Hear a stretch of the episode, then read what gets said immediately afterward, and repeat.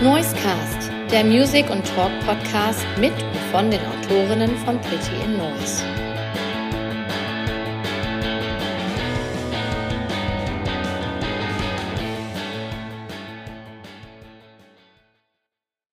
Liebe Zuhörerinnen und Zuhörer, willkommen zu einer neuen Folge des Noisecast von Pretty in Noise. Und wenn ihr nicht direkt auf diesen Talk-Part hier geklickt habt, dann habt ihr vorher schon einen Song gehört und ihr wisst natürlich, weil man es natürlich sieht, schon worum es geht. Ich habe nämlich hier die wunderbare Band Pasco zu Gast und zwar in Form von Alex und Ollo. Hi. Hallo. Hi. Einen wunderschönen guten Tag. Hallo. Wo erwische ich euch beide gerade? Es sieht so aus, als wärt ihr bei euch zu Hause oder? Also ich bin äh, gerade von der Arbeit gekommen und bin jetzt zu Hause im ja, Arbeitszimmer, würde ich mal sagen, Fahrerzimmer, Arbeitszimmer, so was, äh, aus der, so eine Mischung. Ich, äh, ich bin noch auf der Arbeit. Ich habe noch, äh, ich habe mir einfach die letzte Stunde mal auf der Arbeit jetzt äh, Zeit genommen, für das hier zu machen und die Tür zugemacht. Das ist äh, Dedication, nenne ich das. Sehr gut. Ja, ja wir haben gerade gehört aus dem neuen Album, darum wollen, darüber wollen wir heute sprechen. Ähm, Himmelhunde und das Album 7, euer siebtes Album. Äh, aber vielleicht erstmal ab Glückwunsch zum Jubiläum, oder? 25 Jahre. Wie, wie fühlt ja. sich das an? Fühlt ihr euch alt oder fühlt sich das gut an oder wie ist es? Ne, ich glaube, bei uns ist das äh, gar nicht so, so wahnsinniges Thema oder präsent. Also das ist, also uns oder mir auch das erste Mal erst aufgefallen, als wir irgendwie 2020, Ende 20 diese Planung für diese Platte schon mal so äh, in Angriff genommen haben und über Release gesprochen haben und dann gesagt haben, wann veröffentlichen wir die dann 22 oder dann kam mir das auch irgendwie in der mitten in Corona-Vinylkrise und dann hieß es dann ja 23 und dann irgendwann mal so festgestellt, verdammt, 23, dann machen wir das ja schon 25 Jahre. Also zumindest mal Alex und ich, also vor, ich glaube vor 25 Jahren sind dann auch wirklich so die ersten Songs entstanden. Äh, für das Demo und äh, aber es ist eigentlich kein großes Thema, so dass also so Jubiläen feiern oder so. Also ich freue mich wesentlich mehr darüber, über dass wir äh, äh die siebte Platte aufgenommen haben, als dass wir jetzt 25-jähriges Jubiläum haben und alle alt, ja. Mit 29 ist man halt nicht mal der Jüngste, von daher alles gut. Ja, also ich finde, man merkt es der Platte zumindest auch gar nicht an, dass da, ähm, also man merkt es ihr schon an, dass da so viel Erfahrung drin steckt, aber nicht, dass ihr jetzt irgendwie äh, ja, alt, also alt Musik oder so macht. Das ja. äh, nicht, wenn das Sinn macht, was ich gerade gesagt habe. aber es ist ja schon eine Errungenschaft, so lange als Band zu bestehen. Ähm, Gab es da vielleicht mal irgendwie äh, Phasen, wo das nicht so ähm, offensichtlich war, dass es äh, bleibt? Oder vielleicht könnt ihr ein bisschen darüber erzählen, wie man es schafft, so lange als Band wirklich zu bestehen durch alles, was so in der Musiklandschaft in Deutschland und darüber hinaus vielleicht so passiert. Wie habt ihr es, geschafft, so lange? Also ich glaube, äh, also um den ersten Teil deiner Frage zu beantworten, es gab auf jeden Fall äh, auch eine Zeit, wo die Zukunft der Band so ein bisschen am Wackeln war. Das war ähm, nach Diene der Party, weil wir da unglaublich viel gespielt haben und äh, ja, da haben wir auch irgendwie so das Gefühl gehabt, wir müssen alles mitnehmen, was irgendwie geht und haben da auch gar nicht so auf uns geachtet und haben wahrscheinlich in dieser Zeit einfach ein bisschen viel gemacht. Und wir machen das ja alles äh, nur neben, nebenher. Also jeder von uns hat irgendwie einen Fulltime-Job und äh, äh, ja, die Band äh, war eigentlich immer Hobby, ist natürlich immer noch, aber mittlerweile ist es halt so ein großes Hobby, dass gerade Ollo und ich auch äh, viel von unserer alltäglichen Arbeit irgendwie nutzen müssen, um äh, die Band zu organisieren. Und äh, da ich das Label mache und Ollo ähm, Konzertveranstalter ist, geht das auch, ist das auch nur bei uns möglich. Aber ansonsten hätten wir das auf dem Level dann gar nicht mehr machen können. So und ähm, bei Diene der Party war es halt einfach so, ja, da, da gab es so einen großen Sprung für die Band. Ähm, die Band ist irgendwie gewachsen und äh, wir haben halt versucht, äh, das Ganze so zu handeln ähm, wie in den Jahren vorher, was dann einfach nicht mehr geklappt hat, weil es einfach zu viel wurde. Und das ist uns erst so aufgefallen als Diene der Party, äh, als wir die fast zu Ende getourt haben. Und ähm, ja, da mussten wir uns neu organisieren, was, was das Proben angeht, was die Konzerte angeht. Und ähm, ja, haben auch ein paar Leute so ein bisschen mehr ins Team mit reingenommen, dass wir so ein paar Aufgaben zumindest abgeben können. Ansonsten wären wir, glaube ich, einfach daran auch gescheitert, weil dann irgendwann ist es wie ein Job oder es ist wie eine Tretmühle und das äh, sollte es nie werden. Ja, also gab es auch nie die Überlegung, da wirklich dann nur noch Band zu machen und das so weit zu treiben, dass es sich dann auch, also Vollzeit quasi lohnt. Wollte das immer so als Hobby und man hat das, hat die Band, aber eigentlich ähm, ist man wirklich mehr auf den Job konzentriert. Ja, also ich glaube, so halbwegs realistisch wäre das, diese Überlegung wahrscheinlich erst so vielleicht jetzt heutzutage, damals zu Beginn der Party, äh, dann hätte das hätte vorne und hinten nicht gereicht, das Vollzeit zu machen. Also ähm, vielleicht so lang wir hart getourt wären, hätte es vielleicht mit Ach und Krach gereicht, aber ähm, das wollten wir auch nie, so dauerhaft permanent äh, touren und spielen und spielen, alle Festivals mitnehmen. So, da wollten wir immer das machen, wo wir, worauf wir Bock haben. Und es war uns auch immer wichtig, Sachen, auf die wir keinen Bock haben, abzusagen. Und äh, diese Freiheit wollte auch keiner hergeben. Und ähm, ja, von daher, seit dieser Zeit war das dann auch nie wieder Thema. Also es ist ja. eher jetzt so ein bisschen nochmal Thema, also so die Frage, ja, äh, ja, zumindest mal so Halb, Halbtagsjob oder sowas muss die Band mittlerweile praktisch, oder ist die Band praktisch schon, auch wenn wir es ja. nicht so nennen, aber gerade für Ollo und mich ist es, ist es mittlerweile äh, einfach Fakt. Ja. ja. Aber es gibt bestimmt schlimmere Jobs, die man, Halbtagjobs, die man machen könnte, als äh, eine oh ja. Band nebenher. Da fallen mir ähm, auch ein paar ein, ja. Ja. okay. Ähm, ja, lass uns doch, also ich wollte vielleicht noch so ein bisschen, bevor wir tatsächlich über das Album sprechen, ähm, dachte ich mir, da ihr jetzt schon so lange unterwegs seid und schon viel gesehen habt ähm, im ganzen Land und ähm, ja, viele Bands getroffen habt, viele Leute kennengelernt habt, wie würdet ihr die Veränderung, die Entwicklung oder ähm, ja, konkret gesagt, wie hat sich eure Einstellung zur deutschen Punk, Rock, ähm, beides so ein bisschen Musiklandschaft über die Jahre verändert? Wie hat sich die Szene so in Deutschland eurer Meinung nach entwickelt? Könnt ihr da irgendwas zu sagen? Hm. Schwierige Frage. Also, ja, schwierige Frage, aber also von uns, also bei uns hat sich ja auch der Standpunkt so ein bisschen entwickelt, ne? Wir waren ja die ersten 10, 12 Jahre, waren wir ja so komplett im, eigentlich äh, komplett DIY-Umfeld unterwegs, haben irgendwie selten größere Festivals gespielt, also eigentlich nie immer nur kleinere Clubs, AZs, äh, Jugendzentren etc. pp.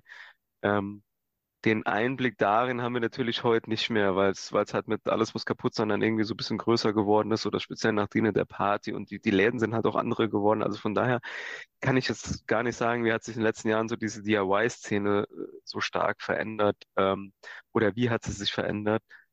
Ähm, was, was mir immer wieder auffällt, dass zwar nicht konstant, aber es immer wieder doch irgendwie junge, neue, tolle Bands gibt im, im, im Deutschpunk. Also so, dass es da auch schon immer äh, äh, sich neue Bands zu ihren eigenen Weg suchen, was ich echt spannend finde, weil Punkrock an sich ist jetzt ja auch, ja, man sagt vielleicht, ist eine Jugendkultur, aber äh, seit 77 sind ja auch irgendwie ein paar Liter Wasser die Mosel oder die Spree runtergeflossen. Also das ist ja auch jetzt nichts ganz Junges mehr.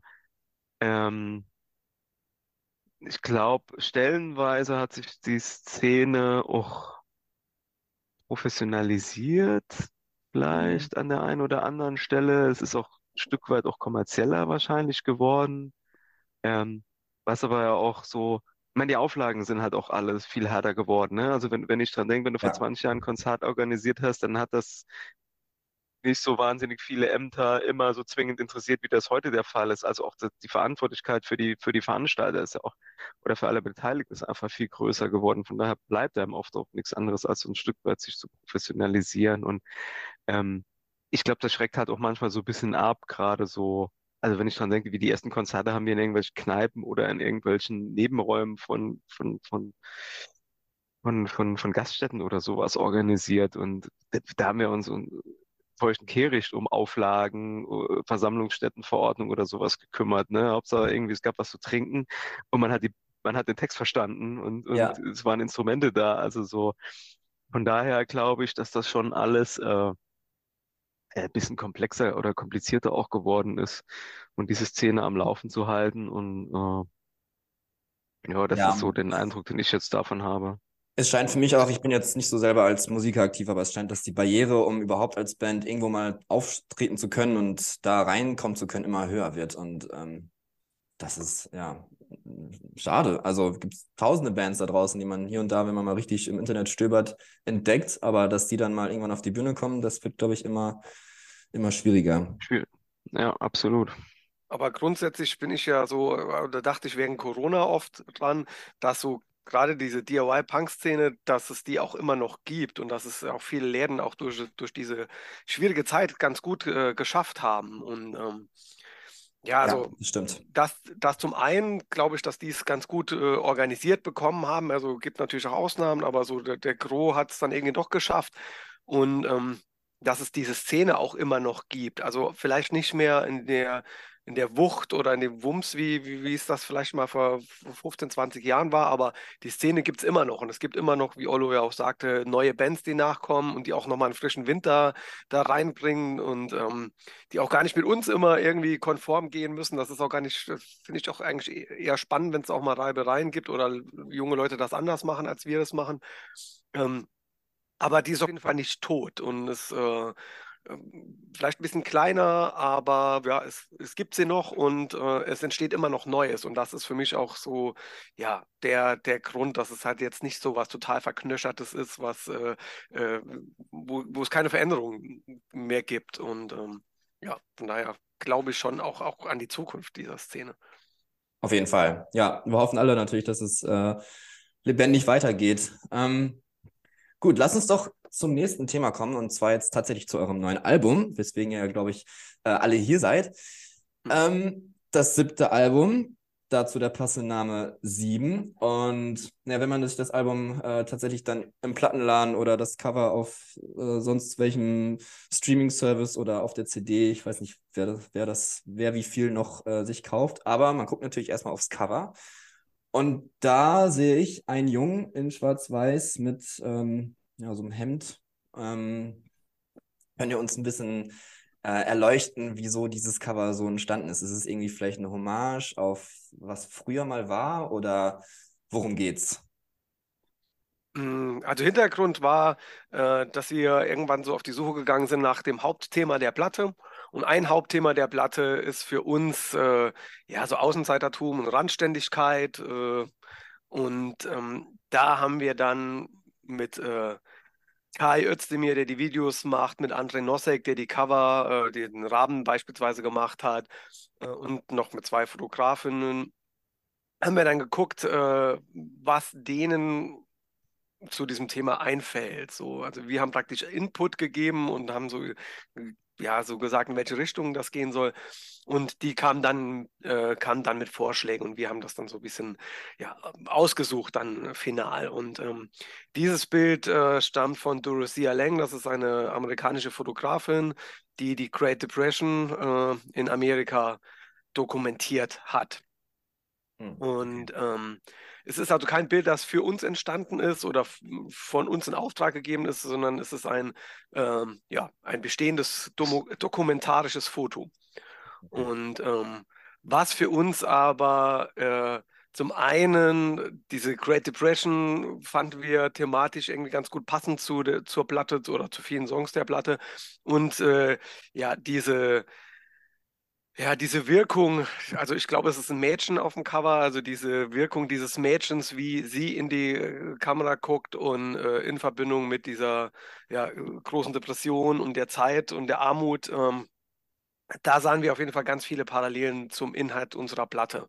Und so ist es dann, äh, ist es dann das Cover geworden und das ist auch der Grund, warum, weil es nicht unser Foto ist und auch wie gesagt, nicht, nicht von uns beauftragt wurde, äh, sondern dokumentarisches Foto ist. Ähm, das ist auch der Grund, warum wir keinen Schriftzug und keinen äh, Plattentitel, nichts drauf gepackt haben, sondern das Foto steht komplett für sich und wird von uns auch nicht für Merch oder irgendwas verwendet, sondern wir wollten halt weitestgehend diesen dokumentarischen Charakter dieses Fotos äh, ja, erhalten. Und ähm, genau, das ist so, so ein bisschen die, die Hintergrundgeschichte zum, zum Cover. Okay, interessant. Ich habe gerade nochmal geguckt, ähm, das Album davor, Jade, das hat auch eine Person, das hat also auch nochmal ein Mädchen auf dem, auf dem Cover. Da gab es aber jetzt keine äh, Verbindung irgendwie, dass es, also es ist Zufall vielleicht, dass es jetzt zweimal Personen geworden sind oder nicht wirklich. Also äh, bei Jade war dieses Thema, äh, ja, Außenseiter-Ding, war auch dort schon mal Thema.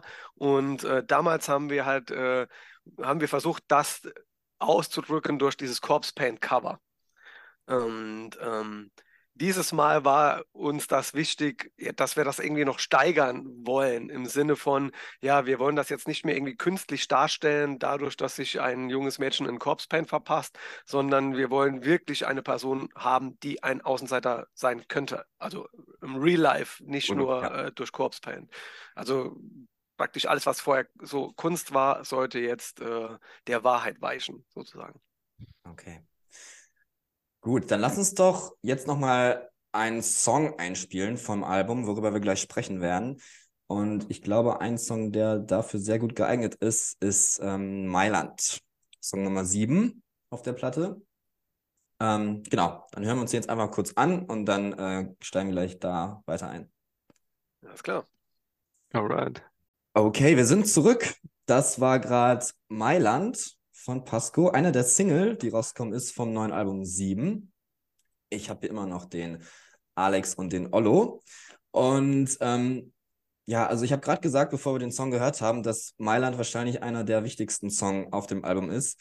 Ähm, könnt ihr mir gerne gleich widersprechen, aber was ich habe da mal ein bisschen in den Songtext geguckt und versucht es zu deuten. Ähm, ich kann mir schon ungefähr denken, worauf es hinausläuft, aber ich möchte euch da nichts in den Mund legen. Also es heißt zum Beispiel, ähm, Stockholm hofft, dass es nicht stimmt. Mailand kämpft und London trinkt. Auch in Davos wird niemand reich. Und weiter, ein bisschen weiter zum Beispiel, dass Hamburg heute Nacht Angst hat. Also gerade Davos und Hamburg, äh, da geht es wahrscheinlich um die, ähm, in Hamburg war es G, G20, in Davos jetzt kürzlich G, weiß ich gerade nicht welcher, aber ja. auch der, der Weltgipfel.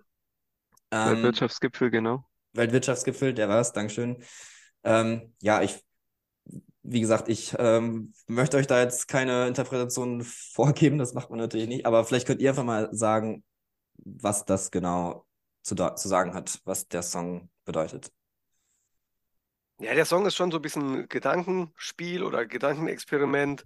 Ähm, und es wird so angedeutet, so die ersten, die ersten Momente nach dem Great Collapse, würde ich mal sagen, nach dem großen Zusammenbruch äh, der Welt, wie wir sie kennen. So. Und ähm, ausgelöst dadurch, dass, äh, dass die Börsen zusammenbrechen und daraufhin so das Staatensystem zusammenbricht. Das, äh, das ist sozusagen der, ähm, ja, der Inhalt dieses Songs. Und ähm, dann äh, geht es im Refrain darum, wie wohl die einzelnen Staaten damit umgehen könnten. Und dann werden halt Hauptstädte so äh, genannt, wie sie damit umgehen könnten. Und ähm, ja, das ist, das ist der Inhalt des Textes. Und Davos, ja klar, wurde natürlich jetzt genannt, ist jetzt keine Hauptstadt, aber wurde genannt wegen des Weltwirtschaftsforums und äh, deswegen auch Davos in Verbindung mit, äh, dass auch bei, dieser, bei diesem Zusammenbruch wird jetzt keiner reich, egal wie gut sie sich dran gestellt haben und egal wie geschickt, äh, ja, geschickt Geschäfte äh, gemacht wurden, das heißt ja dann noch weiter, der freie Fall macht alle gleich. Also jetzt ist es egal, weil äh, jetzt sind sie alle gleich am Arsch, so um es mal ja. platt zu sagen. Und äh, ja, das ist der, der Inhalt des Textes. So. Okay. Vielleicht ein bisschen allgemeiner gesprochen. Also ihr habt vorhin gesagt, das ähm, Album ist ein bisschen behandelt das Außenseitertum ähm, und auch das, wie gesagt, das Cover äh, spricht das, spiegelt das ein bisschen wider. Ähm, inwiefern äh, seht ihr euch oder wollt ihr gesehen werden als ja, etwas politische Band, die ähm, politischen Inhalt wiedergibt. Ist immer ein bisschen schwierig, sowas, äh, also schwieriges Thema hier und da mal, aber wie, wie stellt ihr euch das für euch selber vor? Na, ich denke, in erster Linie geht es da ja auch um, um, um sozialkritisch oder Sozialkritik und, und, und, und auch Kritik an, an der vorherrschenden Politik in vielerlei Hinsicht. Ähm, ich, ich finde, als Punkband kannst du, kannst du nicht unpolitisch sein. Das ist einfach so. Ne? Also dann, dann, dann bist du vielleicht eine unpolitische Oi-Band, aber dann bist du keine Punkband. Äh, ähm, inwiefern wir uns äh, politisch sehen. Also uns, uns war es immer irgendwie zu platt und zu einfach, uns auf die Bühne zu stellen und gegen Nazis zu reden. Also das ist, macht vor einem relativ, sage ich jetzt mal, linksalternativ geprägten Publikum, ist, ist dieses äh, Preaching to the Converted, das ist irgendwie weder eine Herausforderung noch ist das, äh, ja, macht das in unseren Augen wirklich Sinn. Also das, das überlassen wir dann gerne anderen Bands. Also so und äh, bei uns war es halt immer wichtig, irgendwie diese, diese Kritik in den Texten zu, zu, zu transformieren. Also wie gesagt, ich finde, dann, dann mache ich, machen wir die Politik lieber innerhalb der Songs und äh, müssen das auf der Bühne nicht mit Ansagen machen, als dass wir äh, Lieder übers äh, äh Saufen und den Beischlaf machen und dann auf der Bühne irgendwie äh, äh, große linke Parolen schwingen. Also so, dass das, also insofern ja, politisch schon, aber nicht so nicht politisch in dem Sinne, dass wir das irgendwie permanent durch Symbolik oder ähm, ja, Phrasen oder ähm, nach außen tragen, ne? Oder so. so. Ja. Nee, ich glaube, das ist auch also man... die, ähm, die schöne Variante, Politik nach außen zu tragen.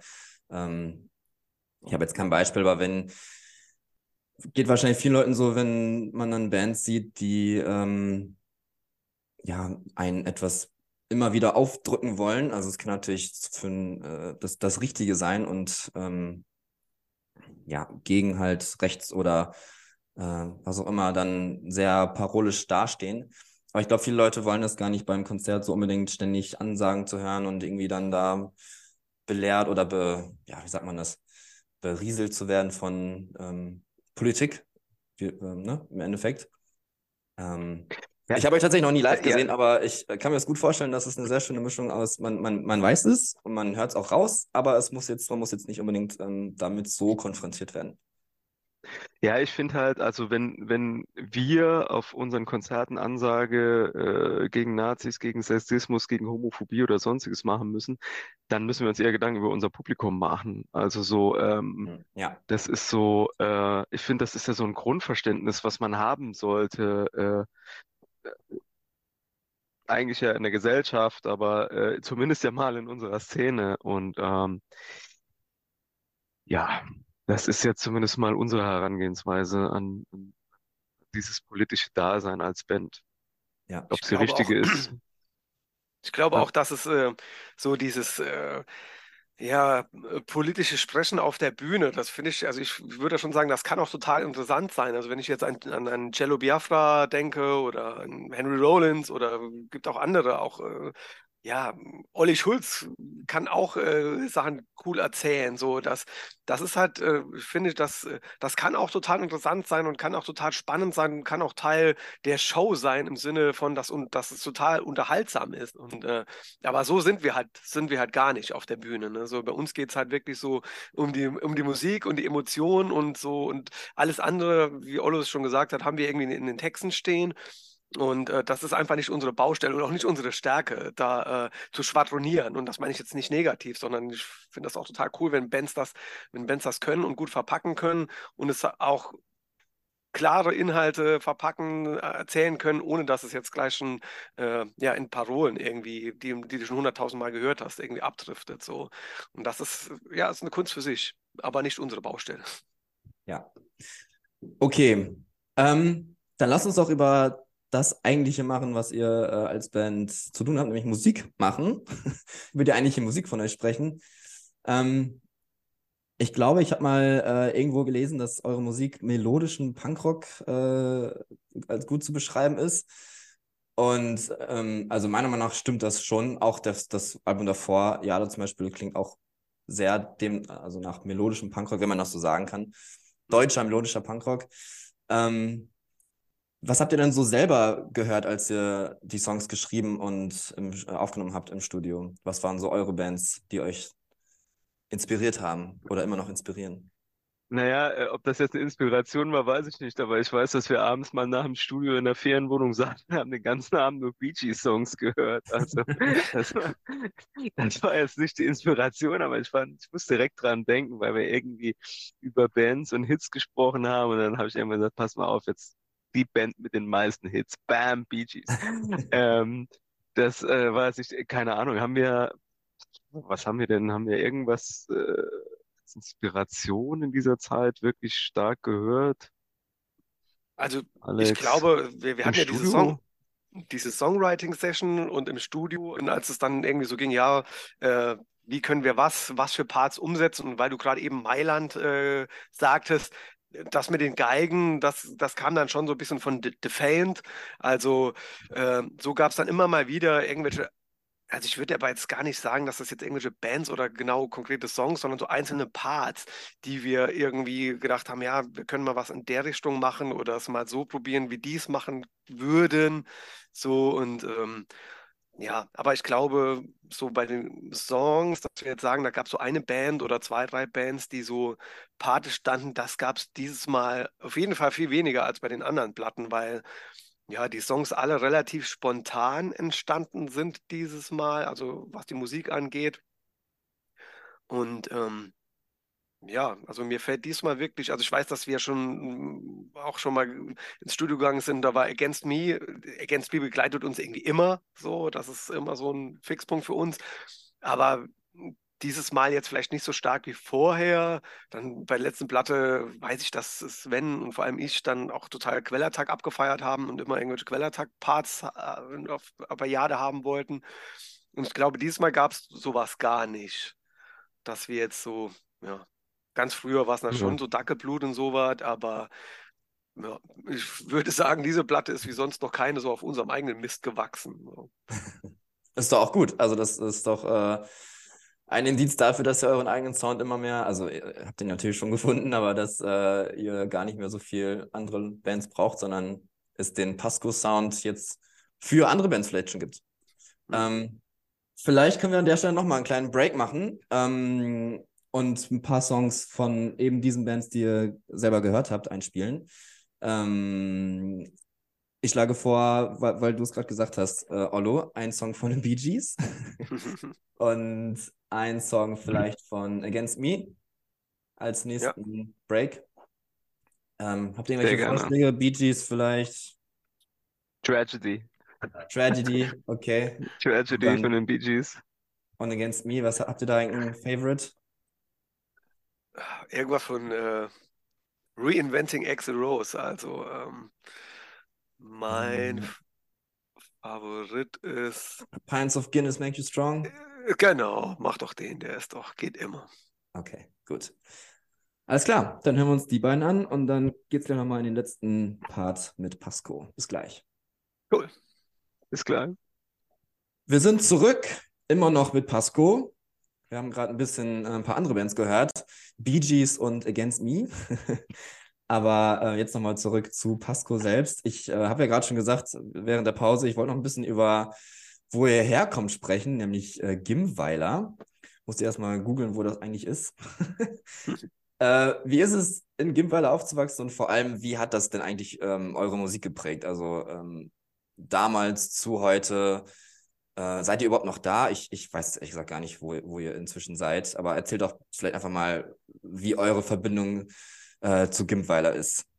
Also äh, als wir, wir sind da hingezogen worden sozusagen von unseren Eltern. Ich glaube, ich war irgendwie 12 oder 13 Jahre alt. Alex war dann schon 14, 15 Jahre alt. Äh, und äh, wir sind ja auch nicht mal in dem Ort selbst, sondern irgendwie ein paar hundert Meter außerhalb auf so einem, auf so einem Aussiedlerhof äh, groß geworden. Also so einem Pferdehof und ich denke immer so, ich glaube, ohne dass wir da hingezogen wären, ich weiß gar nicht, ob wir überhaupt mit Musik angefangen hätten. Also so, weil das war so, wir sind so in diesem Ort nie so richtig angekommen. Also, also so, ähm, wir sind weiterhin äh, äh, auf die Schulen gegangen, wo wir vorher waren, auch wenn die ein Stück weiter entfernt waren. Und das war, also, wir kommen ja aus dem Saarland und Kimpweiler ist der erste Ort in Rheinland-Pfalz. Das heißt, also die Schule haben wir weiter im Saarland besucht und, und also wir, wir hatten da nie irgendwie Kontakt groß zu, zu, zu Jugendlichen aus dem Ort. So, also ich weiß auch gar nicht, ob es überhaupt, also ich glaube, in unserem Alter direkt gab es auch gar keine Jugendlichen. Also so, das ist ein 450 Seelendorf.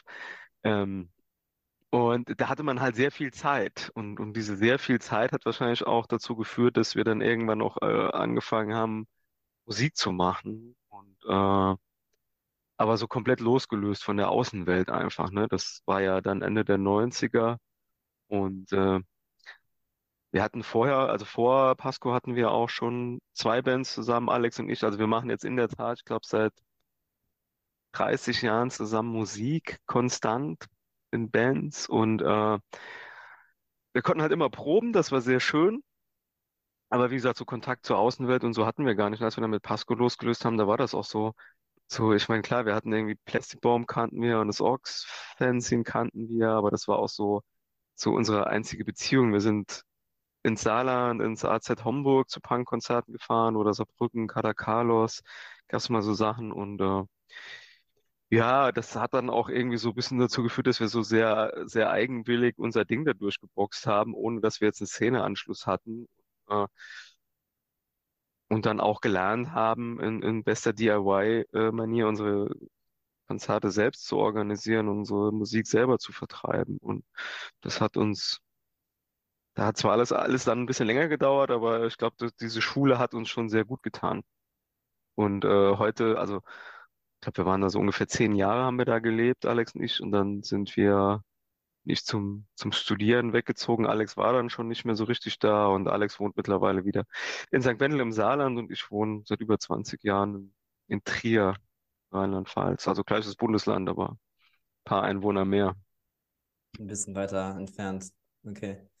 Hat das irgendwie was äh, mit euch gemacht in Bezug auf, äh, wenn man das erste Mal dann in einer nächstgrößeren Stadt mal auf ein Konzert spielt, auf Tour ist, ähm, kriegt man ein ganz anderes Verständnis für, naja, in, in den großen Städten unterwegs zu sein oder ja.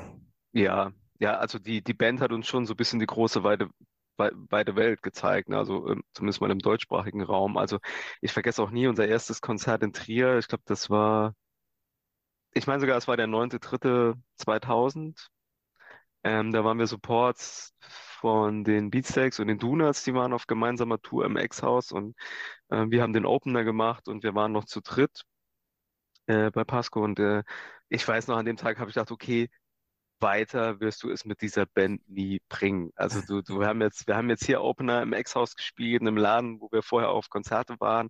Und ich dachte, okay, das ist jetzt der Zenit, diesen Augenblick, diese 25 Minuten, die musst du so genießen, weil danach kommt nichts mehr. Und äh, ja, Gott sei Dank dann doch ein bisschen anders gekommen. Äh, aber das, das hat uns schon auch, also das war immer wie Klassenfahrt und Entdeckungsreise. Also das hat uns linke Zentren gezeigt in Deutschland. Das hat uns irgendwie alternative Wohnprojekte und, und, und, und alles Mögliche in dieser Richtung gezeigt. Also das, das ist wirklich so, durch die Band sind wir von der Theorie in die Praxis gekommen, was wirklich so DIY und, und linke Strukturen auch an. Ja.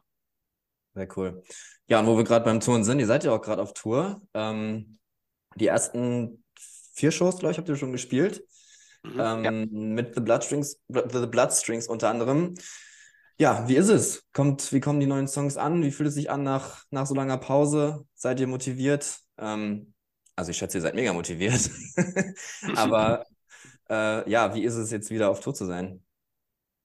Ja, es war, war sehr schön. Also ich glaube, wir waren alle ein bisschen aufgeregt so vom ersten Konzert. Halt A, weil schon länger nicht mehr gespielt, wobei die Konzerte letztes Jahr, die letzten, die wir gespielt haben, so, die waren auch sehr gut.